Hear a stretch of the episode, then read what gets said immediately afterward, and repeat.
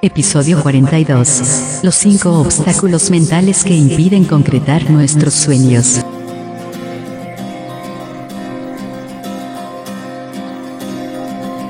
Bienvenidos al podcast Mindful Coaching sin Límites. Un espacio creado por Omar Jiménez Palma, coach ontológico, transformacional, escritor, conferencista y facilitador especializado en bienestar y superación personal.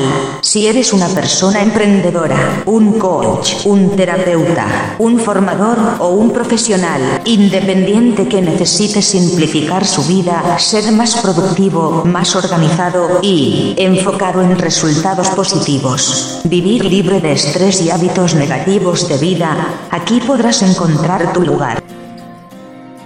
En este episodio voy a hablarte de los obstáculos mentales que nos impiden avanzar en determinadas metas que tenemos en nuestra vida o que también nos impiden aprender determinadas cosas que nosotros tal vez quisiéramos aprender y que por distintos motivos que generalmente responden a cuestiones personales nos impiden alcanzar esa meta. Hay diversas clases de obstáculos mentales que nos impiden aprender y avanzar en nuestros pensamientos, en nuestros deseos.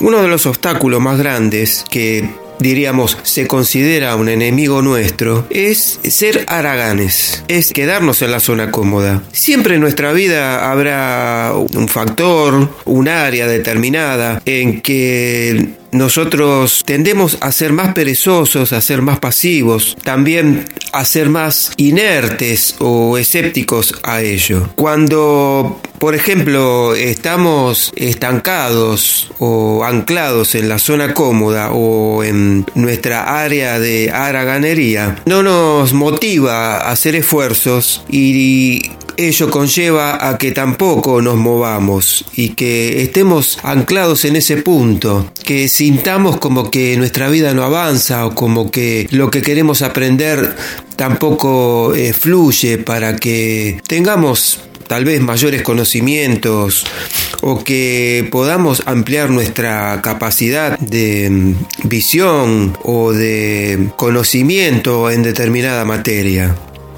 Aprender cosas nuevas puede implicar un enfrentamiento con cosas desconocidas, con cosas que nos son ajenas. Cuando esto ocurre, podemos tropezarnos con diferentes obstáculos y uno de los obstáculos que se consideran enemigos de nuestro aprendizaje o de nuestro avance por las cuestiones de la vida es el temor el miedo a lo desconocido. Muchos miedos se basan en percepciones que son imaginarias y que no tienen mucho asidero en la realidad. A lo mejor podemos tener miedo de aparecer como tontos o aparecer como ignorantes frente a otras personas porque siempre nos estamos comparando con los demás. Y en este punto quisiera que te hagas las siguientes preguntas. ¿Qué es lo que te está impidiendo aprender o avanzar en un determinado tema en la vida? ¿La haraganería? ¿La falta de dinero?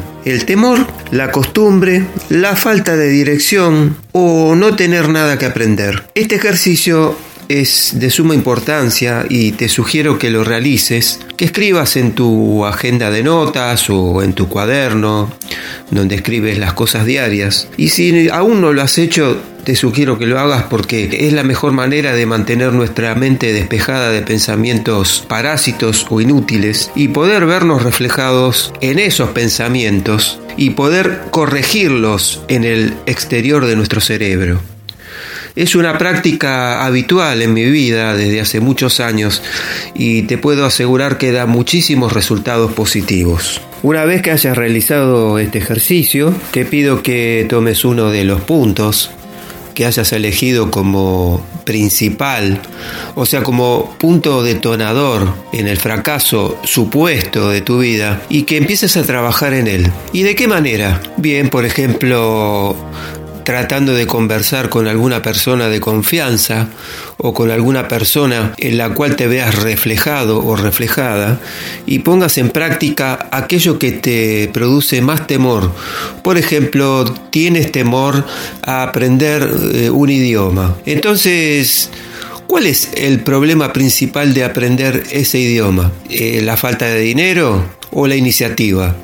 Si es una de las cosas, por ejemplo la falta de dinero que puede llegar a ser normal, trata de buscar una opción que te permita seguir avanzando poco a poco en este tema que te interesa, aunque sea haciendo un aprendizaje básico gratuito y ver de qué manera con el tiempo en la medida que vayas adquiriendo conocimientos, también te hayas tomado el tiempo suficiente como para ir juntando el dinero para poder realizar ese curso más formal o más completo y no dejar la idea estancada en el baúl de los pensamientos parásitos. ¿Entiendes lo que quiero decir? Esto es poner en práctica esa idea de la manera que te resulte más fácil, pero sin abandonarla. Porque normalmente cuando tenemos una idea, lo primero que ponemos por delante es yo no puedo por tal motivo y siempre buscamos una excusa que justifique esa falta de iniciativa. En el caso del aprendizaje del idioma, que es algo que me gusta a mí mucho, eh, al principio lo he experimentado y hay determinadas opciones que son bastante onerosas o costosas económicamente y tienes que buscar opciones que sean gratuitas por ejemplo. Eso no te impide que puedas seguir avanzando en la idea. La cuestión es que no te quedes en el intento, que busques por todos los medios. Si el plan B no ha funcionado, que busques un plan C o un plan D. Pero que sigas insistiendo en esa idea hasta que el círculo se cierre y puedas avanzar en el tema que quieres avanzar de la manera que quisiste hacerlo desde un principio y que por X motivo no pudiste hacer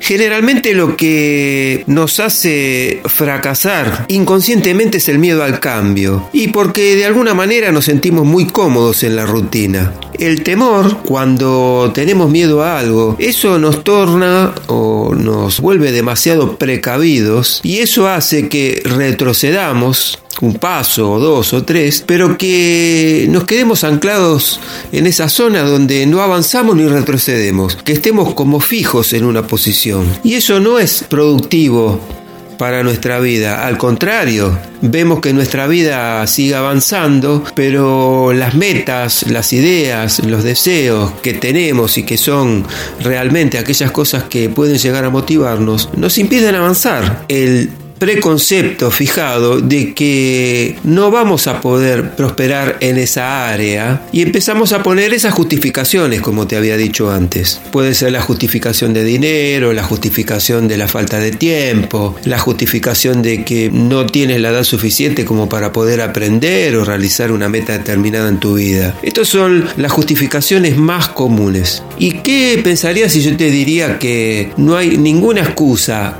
para sentirte útil, que no hay ninguna excusa para que puedas seguir progresando en tu vida o para que puedas ser mejor persona, que tampoco hay tiempo, que no hay edad, que no hay situación, que no hay límites. El único límite, ¿sabes dónde está? En tu propia mentalidad.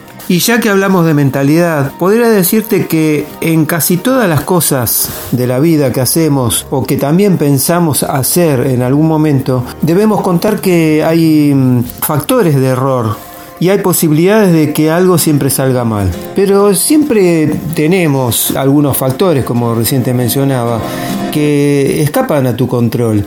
Y como nuestro conocimiento de las cosas se considera que es de forma inevitable incompleto, siempre existe una posibilidad de que cometamos errores. Lo que no debemos es aferrarnos o estar esperando que esos errores ocurran. Nosotros debemos trabajar en nuestro cometido, tenemos que trabajar en nuestra meta, tenemos que trabajar en nuestro objetivo, independientemente de las cosas que arbitrariamente pudieran suceder. En nuestra cultura siempre relacionamos una posibilidad de cometer errores con la posibilidad de que esos errores sean un fracaso. No es así. El miedo a cometer errores son solo obstáculos, o sea, mejor dicho, ese miedo a cometer errores es simplemente un obstáculo más que podría impedirnos o podría marcar la diferencia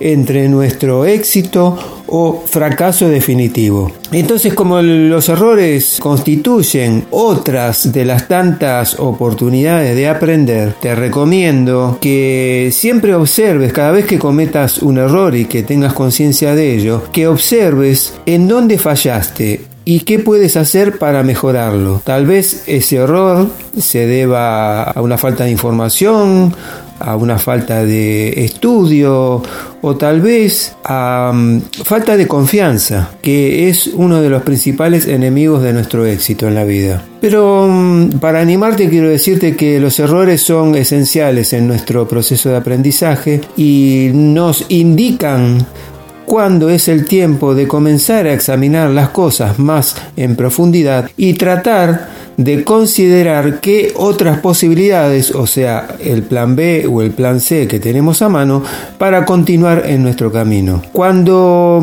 descubramos que hemos cometido un error, debemos pensar en ello como una transición. Sí, una verdadera transición entre el desconocimiento y el conocimiento. Como siempre ocurre, no se puede avanzar sin cometer errores. Es más, también quiero animarte a que pienses que si no cometes errores, necesitarías hacerte una pregunta.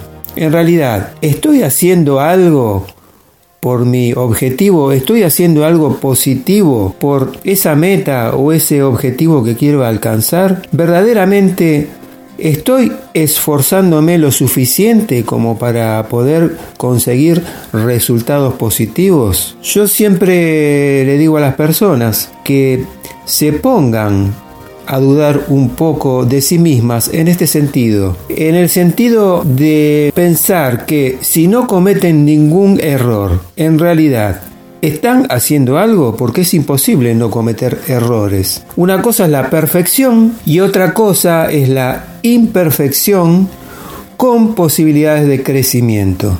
La perfección en sí misma no existe.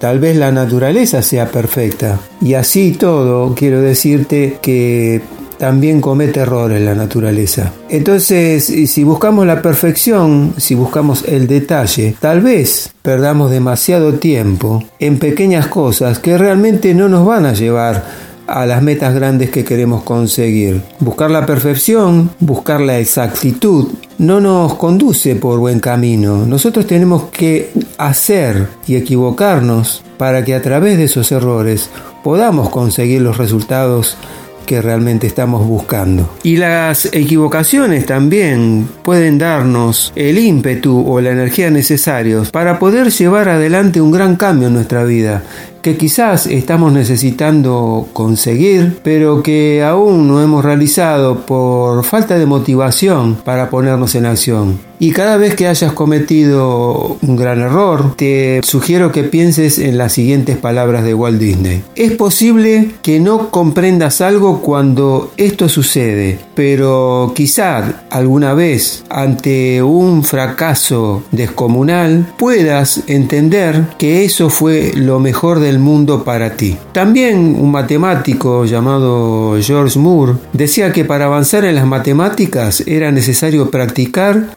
encarando los problemas en que aún se cometían errores, o sea, había que practicar, según George Moore, aquellos problemas que nos seguían dando errores una y otra vez, sin dejarlos de lado. ¿Todo esto para qué? Para no abandonar el objetivo de haberlos resuelto. Entonces te animo a que le sigas la pista o que vayas tras los errores que cometes y que los utilices como una guía para mejorar. Otro de los obstáculos mentales es la idea preconcebida que tenemos de que ya sabemos tanto acerca de algo que no necesitamos ni siquiera probarlo o ponerlo en práctica. Esto es un gran error porque aún dominando un tema, aún sabiéndolo, debemos perfeccionarnos continuamente y debemos indagar profundamente acerca de ello, porque cada vez que busquemos datos o que busquemos más referencias sobre el tema que dominamos, más conocimientos vamos a adquirir. Sutil o no sutilmente, los seres humanos nos aferramos a ideas favoritas o a creencias y a puntos de vista que creemos que nos resuelven la vida y que, para decirte lo contrario en este momento, no es así. Convertimos nuestro pensamiento en posiciones inamovibles y queremos defenderlos a cualquier precio. Este es el gran error de las personas que fracasan continuamente. Y si quieres que te acompañe en este proceso de reinvención personal y profesional, puedes contactarme a través de mi blog www.omarjimenezpalma.me o enviarme un WhatsApp al 549 113 576 5766. También puedes contactarme a través de redes sociales como Facebook, buscando por mi nombre, o LinkedIn, y las redes de podcast como iTunes, Spotify, Tuning, Anchor, Castbox y otras redes más. También puedes completar la aplicación de Coaching VIP que está disponible en mi blog para precalificar para un pack de horas de coaching y de trabajo de mentoría personalizada en un área que necesites trabajar.